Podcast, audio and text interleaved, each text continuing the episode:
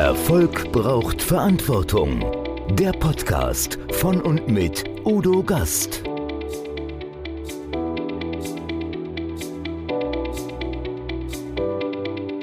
Podcast Folge 154.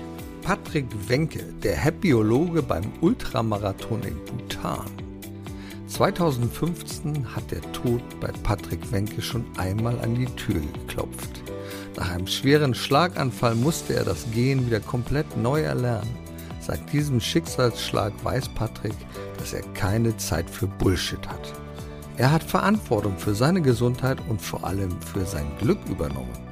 Mittlerweile läuft der Glücksexperte oder Happyologe mindestens 1000 Kilometer im Jahr und engagiert sich für das Kinderhilfswerk ICH e.V.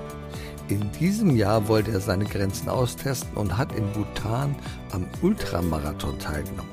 200 Kilometer Laufstrecke in über 3000 Höhenmetern. Ein Fußballspiel mit Mönchen in 3600 Metern Höhe. Wie Patrick diese Strapazen überstanden hat und warum Aufgeben für ihn keine Option war, erfahren wir in diesem Podcast. Erfolg braucht Verantwortung. Noch mehr bedarf es kompetente Begleitung auf dem Weg zum Erfolg. Weise Unternehmer holen sich Rat von denen, die den Weg schon gegangen sind und die Abkürzungen kennen. Die Kontaktadresse von Udo Gast finden Sie direkt in den Show Notes. Ich bin glücklich. Ich bin heute ganz glücklich, einen Gast zu haben bei Erfolg braucht Verantwortung dessen Erfolgsgeheimnis eigentlich im Glück liegt. Herzlich willkommen, Patrick Wenke. Hallo Udo, vielen Dank für die Einladung. Die bedanken sich immer alle für die Einladung, aber es ich, ist doch schön, denn du bist ja einer, der wirklich etwas zu sagen hat, zu bieten hat, der Verantwortung übernimmt und Verantwortung für das persönliche Glück und auch für das Glück von anderen Menschen. Patrick, ein und für sich kommst du ja aus dem betrieblichen Bereich, aus dem Vertriebsbereich, hast viele Kunden vertrieben, eine, viele Kunden geworben und auch eine ganze Menge äh, Mitarbeiter in diesem Bereich. Ist das richtig? Genau, ich komme aus dem Vertrieb und bin seit äh, 32 Jahren Führungskraft in einem Direktvertriebsunternehmen. Habe derzeit 268 Vertriebsmitarbeiter. Äh, davon machen das 80 Prozent nebenbei. Und das ist schon eine große Verantwortung, wenn du das äh, Wort nochmal nehmen willst. Und äh, ja, aber in der Corona-Zeit haben wir natürlich das Problem gehabt, dass wir ein Berufsverbot hatten.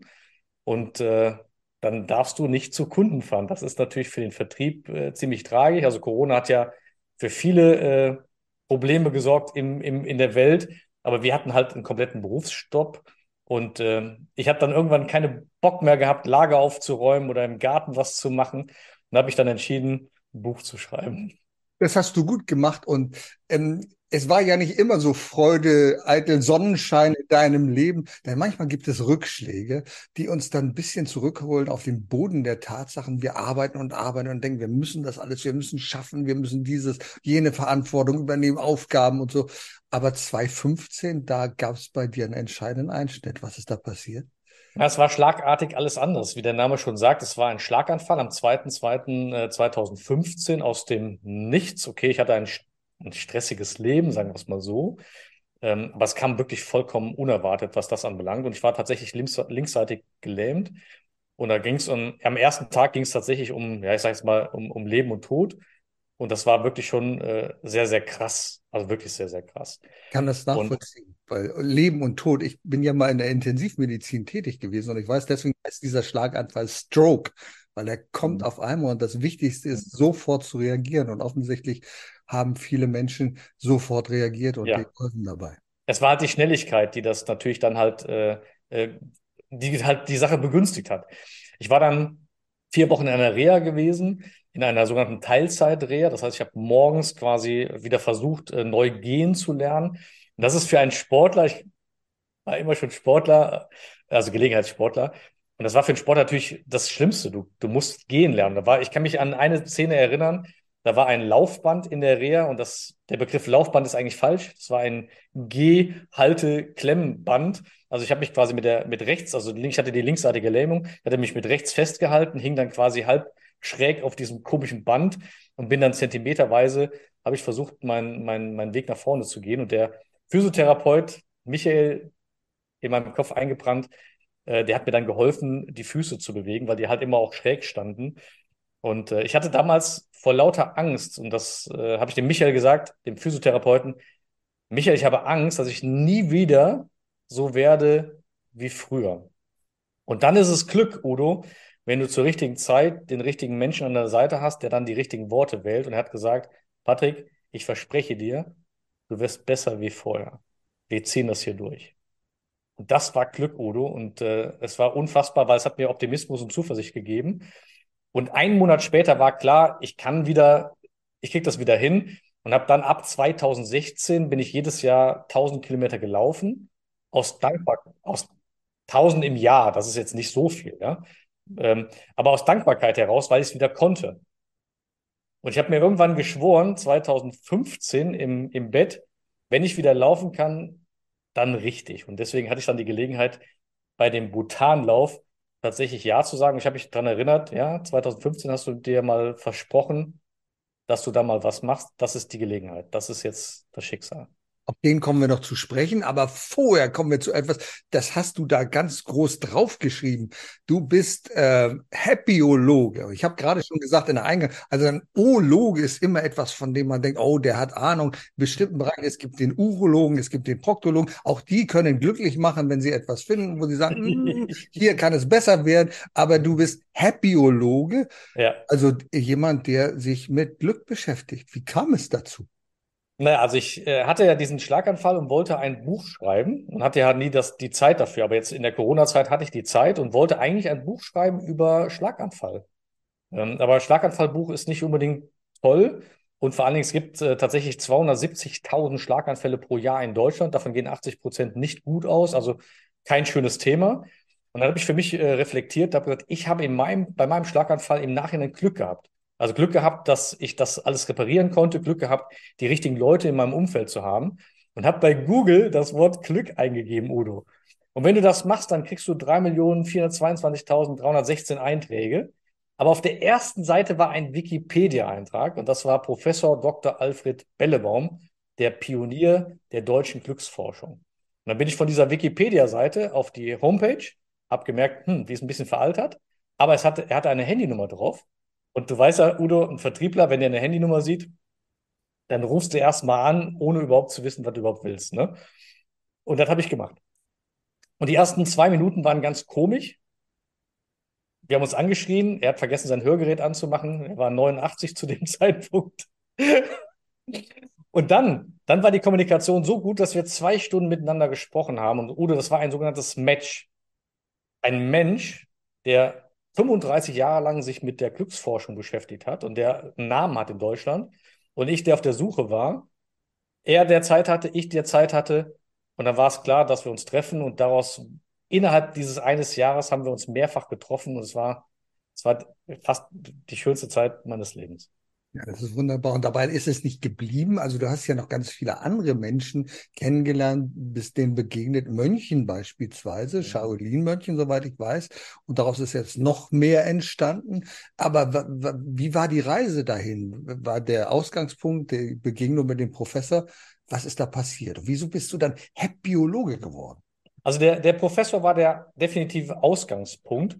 Ähm, und er hat dann irgendwann mal nach dem zweiten oder dritten Treffen zu mir gesagt, Patrick, ähm, ich bin 89 Jahre, ich mache nichts mehr mit meinem ganzen Wissen. Er hat über 30 Bücher geschrieben äh, und er hat, wie gesagt, ganze, ganze wissenschaftliche Auswertung gemacht. Sagte Patrick, bei dir ist das in guten Händen. Das habe ich im Gefühl. Nimm das alles und mach da was daraus. Und mein erster Gedanke, mein erster Impuls war, hey Professor, was, was soll ich damit machen? Deswegen bin ich nicht hier. Und äh, dann hat er aber wirklich sehr, sehr nett das formuliert. Er hat gesagt, ich möchte, dass mein Wissen weitergeht. Und dann habe ich ihm das versprochen. Ich habe gesagt, Professor, ich verspreche Ihnen, ich mache da was draus. Dann habe ich das Buch geschrieben, habe ihm mein Kapitel gewidmet, habe eine App aus dieser wissenschaftlichen Auswertung entwickelt oder entwickeln lassen und programmieren lassen. Die ist kostenlos, Glück to go. Ähm, dann habe ich gesagt, ich möchte noch ein bisschen mehr, also nicht nur die Wissenschaft, sondern dann auch äh, Shaolin-Kloster. Ich war mit dem Joey Kelly laufen, habe also von, se von, seiner, von seinen Dingen noch was mitgenommen, sodass das alles rund war. Und das Buch heißt dann Rendezvous mit deinem Glück. Und wie kommt der Begriff Happyologe? Das kann ich dir sagen.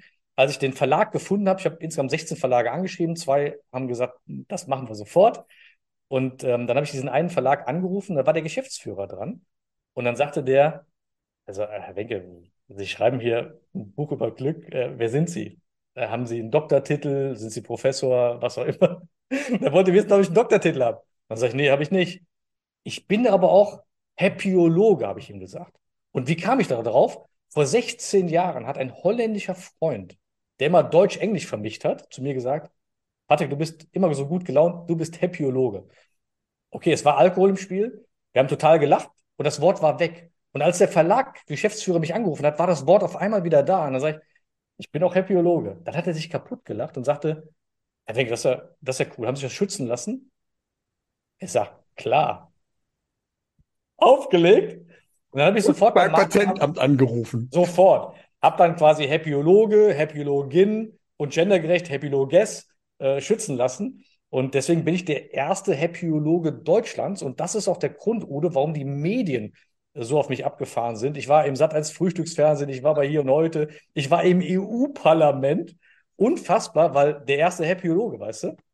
Ja, aber das ist genau der Punkt das Herz kommt vom Vertrieb. Ich merke das sofort. Ja. Wenn man Vertrieb gemacht hat, dann weiß man, was zu tun ist. Und ich liebe es, wenn Menschen das vorwegnehmen, was ich eigentlich an Fragen stellen wollte. Deswegen hier mal nur, äh, so heißt oh. das Buch, Rendezvous mit deinem Glück. Glück ist kein Zufall. Ja, du hast ein bisschen mehr gelesen da drin. Das sind, sind die ganzen Marker da drin. Die wichtigsten Stellen hast du markiert. Das sind mindestens 470. Also ich habe tatsächlich das, das Wichtigste markiert. Das war alles.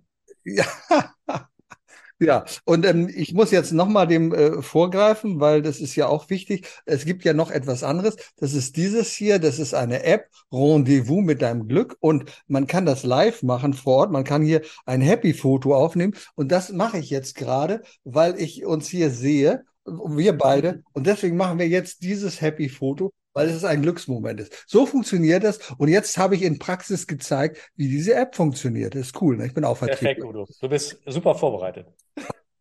Bewerten kann ich jetzt hier oder neuer Versuch. Nein, ich will jetzt nichts bewerten. Alles ist gut.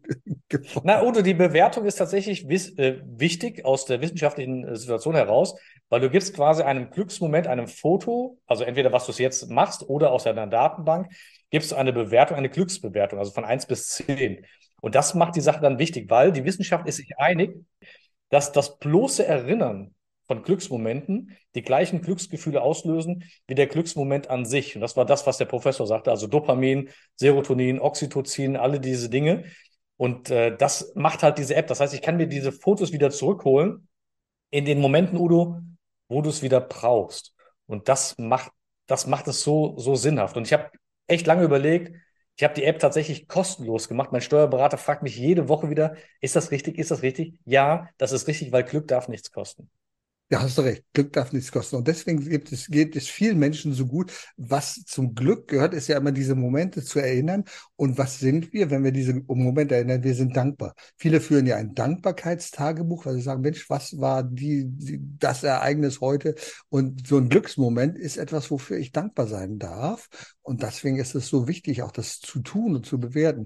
Du bist ja omnipräsent, äh, omnipräsent Medienexperte sozusagen. Du hast ja sogar mitgestaltet eine ARD-Sendung. Da geht es um dein Glück. Ich habe das natürlich alles geschaut im Vorwege. Es sind tolle Sachen dabei. Es geht um Menschen, die vielleicht, obwohl es ihnen sehr schlecht gehen müsste, ihr Glück gefunden haben. Und das finde ich eine ganz fantastische Sache. Lass uns mal auf diese Serie eingehen, denn dort wird erklärt, welche fünf Steps denn eigentlich erforderlich sind, um glücklich zu sein. Erzähl uns mal was darüber. Ja, die, also die, das war ja eine fünfteilige Serie und äh, wir haben da mehrere Tage für gedreht, aber das war schon seit neun Monaten war das eigentlich geplant. Und ähm, der erste Begriff ist das, was der Professor mir, also du musst dir vorstellen, ich sitze mit dem Professor da. Übrigens, der, mein Professor ist mit 90 Jahren, vier Wochen vor der Bucherscheinung, verstorben. Wohl wissend, dass sein Wissen weitergeht. Und da bin ich froh, dass ich ihm das noch zugesagt habe, dass er das wirklich wusste. Aber der Professor saß mit mir da in seinem alten Sessel, wie, so, wie man sich so einen Glücksprofessor vorstellt. Und dann nahm er tief Luft dann sagte er irgendwann mal, das größte Glück ist im Unglück versteckt. Aber dort, Patrick, suchen die wenigsten. Und ähm, Es gibt tatsächlich einen wissenschaftlichen Begriff dafür, das ist der sogenannte Serendipitätseffekt.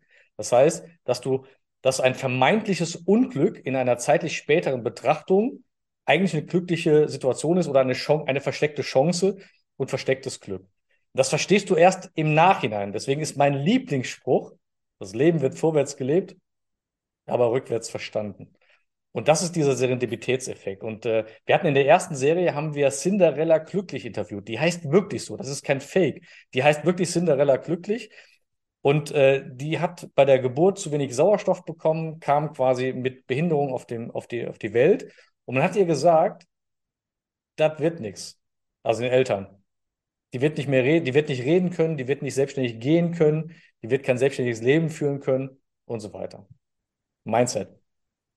Sie hat sich durchgesetzt äh, bei allen Schwierigkeiten, hat ein tolles Leben heute, hat natürlich, sie braucht Gehhilfen, aber sie macht das Beste daraus und sie sagt, ja, ich bin heute glücklich, vielleicht deswegen, weil ich so bin, wie ich bin und anderen Menschen helfe, mit ihren Problemen besser klarzukommen. Weil mein Problem ist eigentlich viel größer als das Problem, was die Leute haben. Das hat mich total, also Cinderella war einfach perfekt für diese Sendung. Ich, ich, kann das nur unterstützen, weil ich aus dem eigenen Erleben das weiß. Wir suchen oft nicht das Glück im Unglück. Also ich würde heute nicht mit dir reden. Ich wäre nicht bei der German Speakers Association, wenn mir nicht etwas passiert wäre, was damals sehr tragisch war, das so tragisch war, dass ich sogar überlegt habe, macht das Leben noch einen Sinn.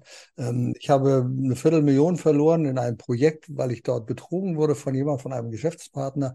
Und das war auf einmal weg. Und du fragst dich, was ist passiert? Was hast du gemacht? Wie, wie geht das alles? Was, du bist immer die Erfolgsleiter hoch. Und ähm, aus dieser Situation heraus habe ich gedacht, Mensch, jetzt im Nachhinein, was für ein Glück, dass genau das passiert ist, weil ich würde das alles nicht tun, was ich heute tue. Und deswegen kann ich diesen Begriff Serendipität sehr gut nachvollziehen und weiß, wie wichtig das ist, zu erkennen, welche Chance sich ergibt. Also im geschäftlichen Bereich gibt es ganz viele Beispiele. Ich mache jetzt mal die Kurzversion. Irgendwann hat ein Forscher mal die Aufgabe gehabt, einen Weltraumkleber zu produzieren und zu herzustellen und zu entwickeln. Er hat zwei Jahre rumgeforscht, das Ding ist in die Hose gegangen, hat nicht funktioniert. Der hat nur temporär äh, gehalten, dieser Kleber. Äh, das Unternehmen hat Millionen in den Sand gesetzt, der Wissenschaftler hat Reputation verloren. Und sechs Jahre später hat ein Kollege, ahne es. Ich hat ein Kollege von ihm, der in einem Kirchentor arbeitete, ja, gedacht, ich will mein Notenblatt nicht beschädigen, ich würde gerne aber trotzdem mir da ein paar Markierungen drauf machen. Nahm zufällig ein gelbes Blatt Papier, dachte, hey, ich habe doch hier den Kollegen, der diesen scheiß Kleber entwickelt hat, der nicht so richtig hält. Und dann war das die Erfindung von Post-it. Das ist mittlerweile eine der 100 besten Erfindungen der Welt. 3M äh, hat damit Milliarden gemacht. Siehst du, sechs Jahre später, vom totalen Fail zum totalen Erfolg. Auch Viagra ist ein Ergebnis eines Fehlers. Mhm. Ja? Also, ich glaube, es ist ja äh, aus einem Blutdruckmedikament heraus entstanden. Die wollten eigentlich was äh, gegen Herzinfarkt äh, erfinden. Und das ging aber voll in die Hose. Das äh, Im wahrsten Sinne des Wortes ging voll in die Hose. Wollen wir uns das nochmal auf der Zunge zergehen? Wunderbar. Dankeschön. Sehr geiler Gag. Sehr geiler Gag. Ja. ja, da gibt es ja zig äh, Gags dazu. Aber lass uns das mal so bewenden. Die Menschen werden jetzt, die Zuhörer werden natürlich ihr Bild formen im Kopf. Ist ganz klar. Ja, wunderbar. Ähm, dabei ist es aber nicht geblieben. Also sag mir noch mal, bitte, wir wollen noch mal diese Stufen, äh, die in diese in der Mediathek gegangen sind. Was, was muss man tun? Also es waren ja also fünf ganz konkrete Schritte, um zum Glück zu finden. Die das eine war Glück, Glück durch Rückschläge, also genau diesen Serendipity-Effekt. Dann war es Glück durch Veränderungen, also dass man Veränderungen wahrnimmt, akzeptiert und das Beste daraus macht. Dann gab es äh, Glück durch Entscheidungen. Und das ist tatsächlich, also was uns glücklich macht, ist ein klares Ja, ein Statement. Was uns glücklich macht, ist ein klares Nein, ein Statement, ja, das, nein, das will ich nicht. Und was uns vollkommen unglücklich macht, ist dieses glasklare Jein oder vielleicht. Das macht uns echt unglücklich. Und deswegen ist einer der Faktoren und auch in der Sendung gewesen, wie kann ich Entscheidungen treffen? Wie kann ich kleine Entscheidungen treffen und kann meinen Entscheidungsmuskel trainieren? Und äh, eine Folge war auch dann Glück durch Gelassenheit. Da waren wir im Shaolin-Kloster, da wo ich auch das äh, für die Buchrecherche war. Und da war ich bei Ab Chiang Zong und das war super. Und er hat damals mir den Tipp gegeben, dass wir alle immer in einer sogenannten Unruhesituation sind und damit gar nicht äh, zu richtigen Entscheidungen kommen. Wir müssen mal zu uns selbst kommen. Und er sagte, Turn off the music. Also fahr mal deine ganze Musik runter. Ich habe daraus ein Kapitel gemacht in meinem Buch Rendezvous mit deinem Glück.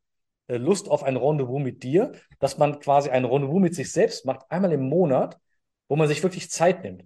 Und Zeit heißt kein Handy, kein Tier, keine andere Person, nur sich selbst einmal einen Tag mit sich selbst verbringt und dann sich zwei Fragen stellt. Warte, nur zwei. Wenn es dich glücklich macht, dann mach es.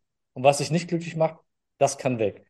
Klingt so einfach und so simpel, ist es überhaupt nicht, weil mit den zwei Fragen ist man Tage beschäftigt. Und je häufiger man ein Rendezvous mit sich selbst macht und mit diesen zwei Fragen klarer wird, desto höher ist das Klarheitspotenzial. Und Klarheit ist Glück. Klarheit in seinem Leben zu haben, ist Glück. Und du hast noch einen weiteren Aspekt angesprochen, den ich sehr, sehr wichtig finde. Der war gerade in Corona-Zeiten sehr wichtig, die Veränderung. Ich habe damals äh, in einem Interview mit Hamburg 1 so ein, ein, ein, ein Buch äh, vorgestellt, ein Leuchtbuch. Wenn es aufgeklappt hat, dann leuchtete das. Und da habe ich einen Titel für, äh, wenn dir Mut zur Veränderung, wenn dir eine Krise in den Hintern tritt. Und da habe ich gesagt, wer sind die Autoren? Die Autoren sind wir alle, weil wir mhm. schreiben jetzt alle ein Buch, Mut zur Veränderung. Wenn wir das nicht haben, dann werden wir diese Krise, diese Pandemie nicht überstehen. Und was ist daraus äh, entstanden? Zoom-Calls. Wir haben gesehen auf einmal, wir müssen etwas anderes machen. Wir müssen nicht immer irgendwo hinfahren, um uns zu begegnen körperlich, sondern wir können das auch auf andere Art und Weise machen. Und jede Krise bietet ja auch eine Chance. Aber wir müssen genau das haben, den Mut, äh, zur Veränderung haben. Das finde ich eine ganz wichtige Sache. Ich habe bei dem Hessischen Rundfunk damals, äh, also beim HR-Fernsehen damals eine Sendung gemacht über Mut speziell, also eine Sendung über Mut. Und da war meine Definition, Mut heißt machen und tun. Und äh, also ins Handeln kommen. Und ich sag mal, hier, es gibt, es gibt eine Hundertjährige, ähm, die hat irgendwann mal gesagt, am Ende unseres Lebens bereuen wir nicht unsere Fehler, sondern unsere verpassten Chancen. Und dann kannst du es aber am Ende kannst du es nicht mehr revidieren. Deswegen ist es wichtig, dass wir heute mutige Entscheidungen treffen und nochmal auch eine gute Fehlerkultur haben. Nicht, nicht alles, was wir mutig angehen, funktioniert. Aber ein Fehler ist nichts anderes wie ein, ein Helfer, der mir hilft, in Zukunft richtige Entscheidungen zu treffen oder vermeintlich richtige zu, en, zu entscheiden. Und Fehler und Helfer sind die gleichen Buchstaben. Bei Scrabble elf Punkte. Ja, das stimmt. Das ist eine, ähm, eine, eine super äh, Synonym dafür. Das finde ich ganz klasse. Das äh, wird uns am wenigsten bewusst. Und wir denken manchmal, oh, es muss noch mehr, noch höher, noch schneller, noch weiter sein. Wir wissen aber auch, dass Geld, Gewinn und das auf dem Konto nicht glücklich macht. Ist. Und das ist genau der Punkt, wo viele sagen, ja, dann lass es doch mal. Dann fahr doch lieber mal mit deiner Liebsten in Urlaub und genieße einfach zehn Tage, 14 Tage gar nichts zu machen. Die Natur genießen, Vögel beobachten, andere Tiere beobachten und dann stellst du fest, ach, wenn ich dann zurückkomme, dann fühle ich mich doch viel besser, als wenn ich gearbeitet und gerackert habe und habe da ein paar Dinge mehr auf dem Konto. Das muss es doch nicht sein. Oder, oder mach doch einfach mal 200 Kilometer in Bhutan. Ja, ja, ja, ja, das ist ja ein Punkt, wo wir jetzt noch drauf hinkommen wollen. Du bist ja Sportler, Hobbysportler. Hobby, so. Hobbysportler. Hobbysportler, ja. Und äh, wir wollen noch mal kurz erklären, ein Marathon, ein Marathon, weil das kommt ja aus der griechischen Geschichte, 42 Kilometer. Ja, nun gibt's natürlich mehr als 42 Kilometer. Das ist ein Ultramarathon in Bhutan, äh, der 200 Kilometer. 200. Das sind fünf Marathons. Fünf hintereinander. Hintereinander. Wahnsinn. Das ist äh, unglaublich. Jetzt erzähl doch mal, wie es dazu gekommen ist. Wie, wie kommt man auf die Idee, als jemand, der einen Schlaganfall gehabt hat, der gesagt hat, Mensch, ich eigentlich hätte ich gar nicht mehr laufen können. Ja, aber jetzt laufe ich trotzdem und jetzt mache ich noch einen Ultramarathon. Wie kommt man dazu? Also das ist ja nicht nur ein Ultramarathon, sondern das ist ja ein Ultramarathon am Himalaya, das heißt auf 3800 Meter Höhe. Du hast also gefühlt 38 Prozent weniger Sauerstoff und ähm, du hast 40 Grad Hitze. Also das Ding ist wirklich, wer das macht, ist, der muss schon irgendwie bescheuert sein und verrückt sein. Aber ich glaube, verrückt ist der richtige Begriff, nämlich verrückt von der Masse. Ja? So. Ähm, aber es war halt ein Zufall. Ich war auf einer Benefizveranstaltung in Köln vor ungefähr neun Monaten. Und äh, das war quasi eine Veranstaltung für alle Leute, die sich quasi engagiert haben und die, ähm, ja, also ich war einer von 80. Das war also nur für die Sponsoren. Und neben mir war der Tisch vom Rainer Kallmund, den ich auch mittlerweile ganz gut kenne. Und daneben waren die ganzen Sportler, also richtige Ultramarathonläufer.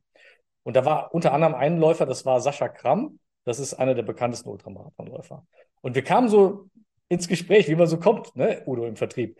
Und dann sagte, dann sagte der Sascha, du, ey, nächstes Jahr, nächstes Jahr laufe ich den Ultramarathon in äh, Bhutan. Ich sage, Alter, äh, Bhutan, das ist das glücklichste Land der Welt. Du redest hier gerade mit dem Happyologen. Äh, brauchst du jemanden, der deinen Koffer trägt? Brauchst du jemanden, der auf dein Handy aufpasst? Ich will dahin, ne? dann sagt er, nee, habe ich nicht, aber ich kann dir gerne mal die Handynummer geben von dem Veranstalter. Vielleicht ist noch ein Platz frei. Da wusste ich noch gar nicht, worum es geht. Also, dann sage ich, ja, klar, den rufe ich an, ne? Ich sage, und, und, wie weit ist das denn? Wie lang muss man laufen? Ne? Dann sagt er, gut, das sind äh, 200 Kilometer in sechs Etappen auf 3,8 Höhe. Ich sage, Alter, ich bin raus. Ne? Und dann, dann, sagt, dann sagte, ich, sagte er, ach so, bei der, bei der ähm, Pokalübergabe, das macht übrigens der Glücksminister von, von Bhutan. Ich sage, ey, was für eine Chance, was für eine Gelegenheit. Ich sage, ich habe ja noch neun Monate Zeit. Rein theoretisch, wenn ich neun Monate darauf trainiere, könnte ich es bis zum Ziel schaffen. Und dann sagte Sascha, ja, könntest du, aber dann musst du richtig trainieren. Aber ruf erstmal den Veranstalter an. Vielleicht haben die ja gar keinen Platz mehr frei. Ich den Veranstalter angerufen und dann sagt der Veranstalter, nee, wir haben hier 56 Läufer, ist alles voll, ist Ende, ne? Dann habe ich ihm die Geschichte erzählt von meinem Happyologen. Und dann sagt er zu mir, Patrick, also einen Happyologen nehme ich noch mit. Jetzt sind also 56 Ultramarathonläufer und ein Happyologe sind dann den Bhutanlauf gelaufen. Und da habe ich neun Monate trainiert, Udo. Natürlich totaler Schwachsinn. Ich habe am Rhein trainiert. Ich bin also am Rhein, bin ich 10 Kilometer gelaufen, mal 20 Gute Kilometer. Ne? Gut, schön, so. wunderbar. Ich bin vollkommen blauäugig da reingegangen, aber für mich war klar, das Warum war groß genug. Der Glücksminister über die gibt dir die Urkunde. Das wirst du schon irgendwie hinkriegen.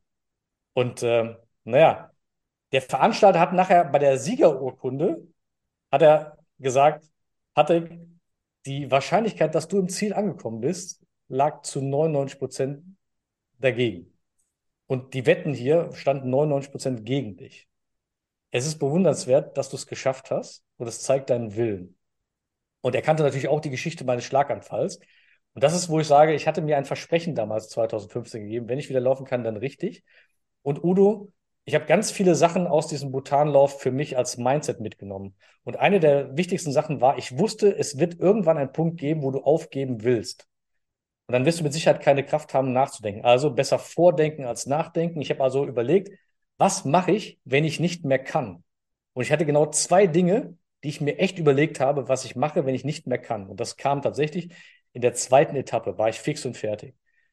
Und dann war der erste Gedanke war, ich mache es für die Kinder, weil es war ein Spendenlauf. Ich habe 10.000 Euro Spendensumme gesammelt für das Kinderhilfswerk ICH e.V. Also habe ich es nicht für mich gemacht, sondern für die Kinder. Das gibt nochmal extra Schub. Und das zweite war, ich war acht Wochen vor dem Bhutanlauf, habe ich ein Seminar mitgemacht mit einer oder bei einer einbeinigen Bergsteigerin. diese einbeinige Bergsteigerin ist dann oben den Berg hochgeklettert mit einem Bein. Der Hund hat quasi das, äh, die Prothese immer hinterhergeschleppt. Unfassbar. Und da habe ich mir gesagt, wenn du nicht mehr kannst in Bhutan, dann schaust du bitte runter. Und wenn du beide Beine hast, dann beweg deinen Arsch. Und das hat geholfen. Also unfassbar, Udo, diese zwei Dinge haben mir geholfen, quasi mein, das Ende meines Körpers nochmal um 100 Prozent. Das heißt, ich habe das Doppelte gemacht, was ich dachte, was, ich was überhaupt möglich wäre, das Doppelte. Wirklich das Doppelte. Und deswegen, ja, ich kann heute darüber erzählen, wie es möglich ist, unmögliche Dinge zu tun. Also ich kann mich an die Szene erinnern, wo du verzweifelt warst, wo du richtig ja. verzweifelt warst. Und an dieser Stelle der Hinweis, äh, googelt bitte Patrick Wenke und er hat einen YouTube-Kanal. Und auf diesem ja. YouTube-Kanal könnt ihr die zusammenfassen. Dieses ist wirklich hochprofessionell gemacht, mit Musik unterlegt. Und da kann man die ganzen Etappen so verfolgen. Auch ein tolles Fußballspiel, worauf wir noch gleich, gleich zu sprechen kommen werden. Aber, aber, aber dann, dann, dann, dann siehst du einfach, welche unfassbare Anstrengung dahinter dahinter steht in dieser, in, in diesem Bhutanlauf. Und dann habt ihr auf 3600 oder 3800 Meter, glaube ich, habt ihr gesagt, okay, wir spielen auch mal eben Fußball miteinander. Naja, also auf die 200 Meter kommst dann, auf die 200 Meter kommst dann auch nicht mehr ja, an. Ja, ja, ja. Also 3,8, glaube ich, war es, oder? Ich, ich weiß. 3,6, 3,8 macht das Ding nicht mehr fett. Ähm, jedenfalls, es war der Wunsch der Jungmönche, äh, wir waren also in der, in der, dritten Etappe, das heißt, wir hatten 94 Kilometer hinter uns und noch 106 Kilometer vor uns, also quasi Halbzeit. Und der Wunsch der jungen Mönche war es, auf 3,650, glaube ich, ein Fußballspiel zu machen. Und äh, naja, das klingt erstmal surreal. Und das war mehr als surreal. Und der Veranstalter, Hut ab vor dem Veranstalter, der hat gesagt, aus Respekt und Wertschätzung den Menschen, den Mönchen und dem Land gegenüber, möchten wir, dass jeder Spieler, jeder Läufer mitmacht. Und wenn er nur eine Minute mitspielt, und alle haben, alle haben mitgemacht, alle haben sich einwechseln lassen. Und ich hatte vorher noch einen WDR-Beitrag, wo ich ganz klar gesagt habe, ey, ich gehe ins Tor. Ne? Du gehst ins Tor, ist klar. Mhm. Ja, war auch mein, war auch mein, mein Plan. Aber deswegen wenn du, ist, deswegen wenn du einen Ball siehst. Deswegen ist das Ergebnis auch so gelaufen, oder? Ja, und wenn, nee, nee, und wenn du einen Ball, wenn ich einen Ball sehe, äh, ich bin immer schon Stürmer gewesen, das geht nicht anders. Dann habe ich mitgespielt, ich habe sogar ein Tor geschossen. Also wer kann von sich behaupten, auf 3,650 ja, ein Tor geschossen zu haben? gegen äh, Bhutane, bhutanesische Mönche. Und die haben übrigens die Schuhe geteilt. Also die hatten Schuhe, das heißt, einer hatte den linken Schuh, einer den rechten Schuh. Ansonsten hatten die Sandalen an. Die haben in Mönchkutten gespielt und die haben verdient 5-2 gewonnen. Man glaubt also, es. Unfassbar gespielt. Das, das, das ist das, was mich sehr erstaunt hat, weil da waren ja auch, es war ja sogar ein Fußballprofi bei, bei euch dabei, glaube ich, aus Eintracht Frankfurt oder so etwas. Nein, der, der ist Eintracht äh, Frankfurt-Fan. Ah, okay, na immerhin. aber das ist schon unglaublich und da denkst du, naja, das sind halt Mönche, die beten und so, aber Fußball spielen, das können die nicht. Und dann haben die gewonnen. Also die haben sich vier Jahre darauf vorbereitet, weil es war seit vier Jahren, also Corona-Zeit, auch keiner mehr da oben. Und die haben sich vier Jahre darauf vorbereitet und die waren richtig vorbereitet. Das ist ja unglaublich. Also das ist ja WM-Qualifikation. Vielleicht sollten wir mal gucken, ob die nicht auch die deutsche Staatsbürgerschaft. Vielleicht hätten wir bessere Chancen das nächste Mal. Aber dieses Thema wollen wir lieber nicht anreißen. Das deutsche Thema. Das ist der Pokal. Das da steht drauf, The Last Secret. Ja, das letzte das... Geheimnis von Bhutan. Und das war es wirklich. Also ich, habe so viele Menschen kennengelernt, ich habe den Glücksminister kennengelernt, ich habe Lama Namgai Tenzin kennengelernt, äh, ich habe sogar den, den Vizepräsidenten vom äh, GNH kennengelernt, das ist das äh, Cross National Happiness House in Bhutan. Das sind 100 Angestellte, die sich quasi nur damit beschäftigen, wie das bhutanesische Volk glücklich sein kann. Darauf lass uns mal eingehen, weil das ist etwas, ist, ähm, ich glaube, es ist einmalig auf der Welt. Ich weiß es nicht, aber ich glaube, es ist einmalig auf der Welt, dass es einen Glücksminister gibt. Ne? Sowas könnten wir uns in Deutschland nicht vorstellen. Bei uns gibt es Wirtschaftsminister, Justizminister und ähnliches. Aber jemand, der mit Glück beschäftigt und in einem Land, wo man denkt, naja, Bhutan, können die Leute da glücklich sein? Das sind sie, weil das sogar in ihrem Regierungsapparat drin ist. Wie, wie kommen die dazu? Was macht das mit den Menschen? Also seit 2006 gibt es das sogenannte Bruttonationalglück in Bhutan. Und ähm, das ist halt quasi von der Verfassung damals äh, entstanden. Und ich habe diesen, diesen Nama, Nam, Namgal Tai Temjin äh, kennengelernt, der also für die Verfassung auch zuständig war damals. Und er hat dann gesagt, äh, für uns ist es wichtig, dass Mensch, Tier und Natur im Einklang stehen. Das ist also das größte Gut von denen. Und alle arbeiten zusammen, alle Generationen übrigens, also Generation Z, X, wie sie alle heißen, Babyboomer, alle sind vereint und nutzen quasi die Stärken jeweiliger, der jeweiligen Generation. Und das ist, wo ich sage, ja, da können wir uns echt eine Scheibe von abschneiden. Wir sagen mal hier, Generation Z ist so und so. Äh, ja, ist es nicht. Man kann das nicht verallgemeinern. Und jede Generation und auch die erfahrene Generation hat was, logischerweise. Und die Generation Z hat halt den Mut, Dinge neu auszuprobieren. Aber jeder hat ja seine Stärke. Und das ist die Kunst, das zu verbinden. Und dann gibt es dieses GNH, und da wird quasi einmal im Jahr wird ein Fragebogen gemacht mit circa 26 Fragen, der quasi an die Bhutanesen verteilt wird. Und man nimmt das ernst. Das heißt, diese Rückmeldung wird quasi von der Regierung beachtet, begutachtet. Und es gibt alle vier Jahre gibt es einen sogenannten Report, GNH Report. Ich habe ihn irgendwo liegen, aber müsste jetzt irgendwie auf. Nee, irgendwo habe ich ihn liegen. Egal. Und dieser GNH Report ähm, zeichnet einfach das, was die Leute wollen und was die Regierung äh, dazu im, imstande ist zu tun. Äh, Glück übrigens hat auch nichts mit der Regierung zu tun, sondern Glück ist eine einzige Entscheidung von sich selbst. Aber die Regierung kann quasi Glücksparameter schaffen. Übrigens, das ist auch meine These, wenn es zum Beispiel jetzt zum Arbeitnehmer oder Arbeitnehmer geht. Natürlich kann der Mitarbeiter, ne, Happy Mitarbeiter, Happy Company, der Unternehmer kann glückliche Faktoren schaffen. Und damit ist nicht ein Obstkorb gemeint. Ähm, aber für das, für das Glück selber ist der Mitarbeiter schon selber äh, zuständig. Und das habe ich übrigens im Shaolin-Kloster gelernt. Und ich muss ja sagen, ich habe alles, diese ganzen Puzzle machen total jetzt einen Sinn. im, ähm, im Shaolin-Kloster habe ich gelernt, wenn du gewinnen willst, dann hör das Kämpfen auf. Und du kennst das im Direktvertrieb. Ähm, Müller gegen Meier, Team A gegen Team B. Ja, wenn Müller gewinnt, verliert aber Meier. Wenn Team A gewinnt, verliert aber Team B. Das Unternehmen hat dann einen, der gewinnt und einen, der verliert. Damit kommt man nicht weiter.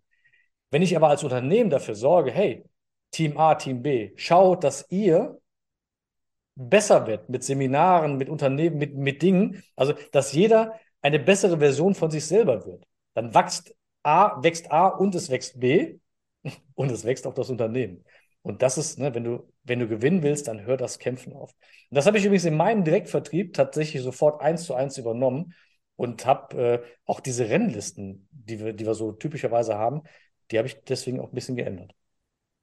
Und ich glaube, wir Menschen sind noch gar nicht bereit dazu. Denn wenn wir die aktuelle wirtschaftspolitische, überhaupt politische Lage sehen mit einem schrecklichen Angriffskrieg, dann fragen wir uns, wer hat etwas davon? Denn was ist, was, was ist das Ergebnis daraus? Das ist Zerstörung, das ist Leid, das sind Tote, das sind Menschen, die wir betrauern. Da, da ist dann nachher so viel zu tun. Auch so, warum? Nur um zu sagen, nein, das Gebiet ist unseres. Und deswegen können wir an dieser Stelle nur sagen, hört auf zu kämpfen. Denn denn dann werdet ihr glücklicher. Und ich äh, kann das nur unterstreichen. Ein gesunder Wettbewerb, der nicht auf Kämpfen ausgerichtet ist, sondern über einen Leistungsvergleich. Das ist ja genau das, was sie auch in Bhutan getan hat. Es ist ja ein Leistungsvergleich, aber ein persönlicher Leistungsvergleich, in dem ich mich frage, schaffe ich das? Bin ich in der Lage, das zu tun? Das ist etwas anders, als wenn wir gegeneinander laufen, denn ihr seid ja, glaube ich, dort alle miteinander gelaufen. also Ude, von den 57, also 56 Läufer und ein Herpiologe. Ja, und dann, man muss ähm, es immer wieder betonen. Finde ich auch. Ich bin Hobbyläufer. Ja. Es war verrückt, da mitzumachen, aber egal, ich habe es überlebt. Und ähm, das waren 18 verschiedene Nationen. Also Neuseeland, England, Spanien, Frankreich, Deutschland, Österreich, 19 verschiedene, äh, 18 verschiedene äh, äh, Länder. Natürlich gab es Konkurrenz in den, in den ersten Top 10, ja. Aber nur dann im Wettbewerb. Das heißt, abends waren alle zusammen. Abends haben sich alle untereinander unterstützt, alle haben untereinander geholfen. Das war so ein Team Spirit. Unfassbar. Und ich bin in der, in der fünften Etappe, das war die längste Etappe, die war 54,5 Kilometer. Ich lege da Wert 0,5, weil diese 500 Meter, die waren hart. Ja, das glaube ich. die letzten Meter sind immer die härtesten. Und dann bin ich tatsächlich, an dem Tag bin ich als äh, letzter angekommen. Ich bin diese Etappe gelaufen in 14 Stunden und 10 Minuten. Nur diese Etappe. Ey, die haben mich abgefeiert, als wenn ich gewonnen hätte. Das heißt, die haben mich abgefeiert. Und dann habe ich überlegt, hey, scheiße, wärst du mal besser überall letzter geworden. Nein, Quatsch. Nein, und man kann es auf den Bildern sehen, wie du begrüßt wirst, ne? wie die Leute dich abklatschen und machen und tun, obwohl du da als Letzter ins, äh, äh, in diese Etappe läufst. Ne? Das ist schon wichtig. Aber das ist die Form der Wertschätzung, die andere dir entgegenbringen für deine Leistung, die du erbracht hast. Da geht es nicht darum, der Beste zu sein, sondern sagen, mhm. du. Also insgesamt, insgesamt habe ich äh, 58 Stunden, 28 Minuten und 16 Sekunden gebraucht und habe Platz 49 gemacht von 57 als Hobbyläufer. Naja, immerhin, das ist, äh, das ist schon toll. Ne? Und Für mich war anko ankommen war das Ziel. ja, das ist richtig. Ähm, lieber Patrick, wir könnten ja noch stundenlang reden. Also wir können nur empfehlen an dieser Stelle, schaut euch die Bilder an. Das könnt ihr auf deinem YouTube-Kanal sehen. Und vielleicht gibt das ein bisschen Motivation für das eigene ähm, Erlernen von Fähigkeiten, für den eigenen Ehrgeiz und sagen, ja, ich kann etwas machen, was ich vorher noch nie gemacht habe, wenn ich darauf hinarbeite und trainiere. Welche Tipps kannst du am Schluss den Menschen geben, dass, ja, ich möchte auch glücklich sein, ich will das auch. Was sollten wir als erstes tun? Was sind deine Empfehlungen? Wie kann es starten? Ah, ich will jetzt nicht sagen, kauft mal ein Buch oder nimmt mal eine Ja, App. nee, aber das gut, das dürfen wir doch schon sagen. Wer das aber ich sag mal, ich nehme nehm natürlich, also ich sag mal, das Wissen aus dem Buch ist ja auch teilweise das Wissen vom Professor, der sich ja 35 Jahre damit beschäftigt hat. Und äh, ich habe eine Erfahrung selber gemacht und die habe ich im Buch eingepflegt und tatsächlich glaube ich, für mich persönlich, das ist eine der, der einfachsten Dinge, die du sofort umsetzen kannst. Und das habe ich in einem Kapitel geschrieben, das heißt benevolentes Denken.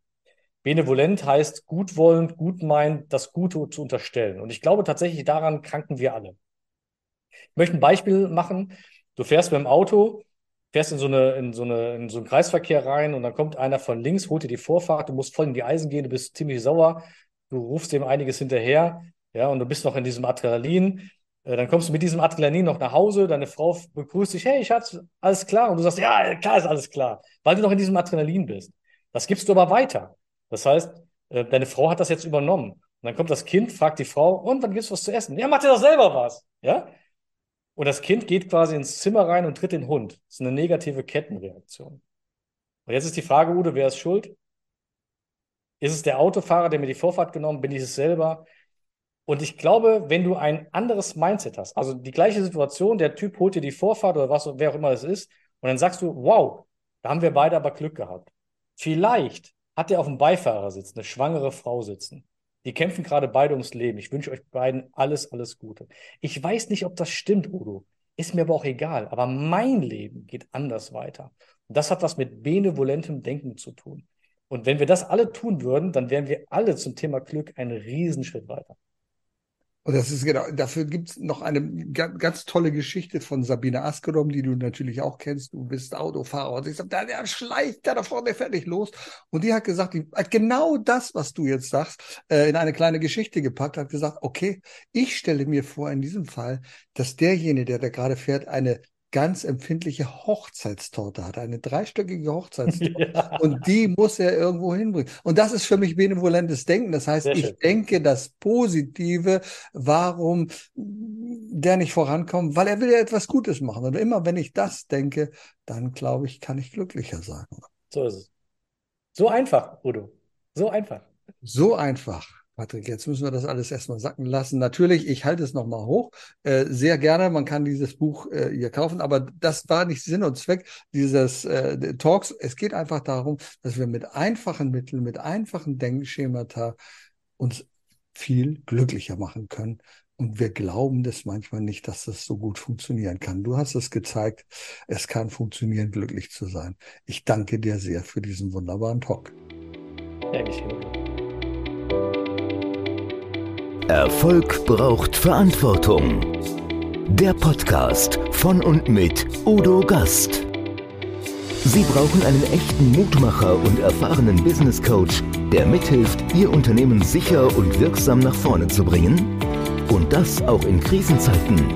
Dann schreiben Sie jetzt an Udo Gast. Aktuell gibt es noch einen freien Platz. Die Kontaktdaten finden Sie in den Show Notes.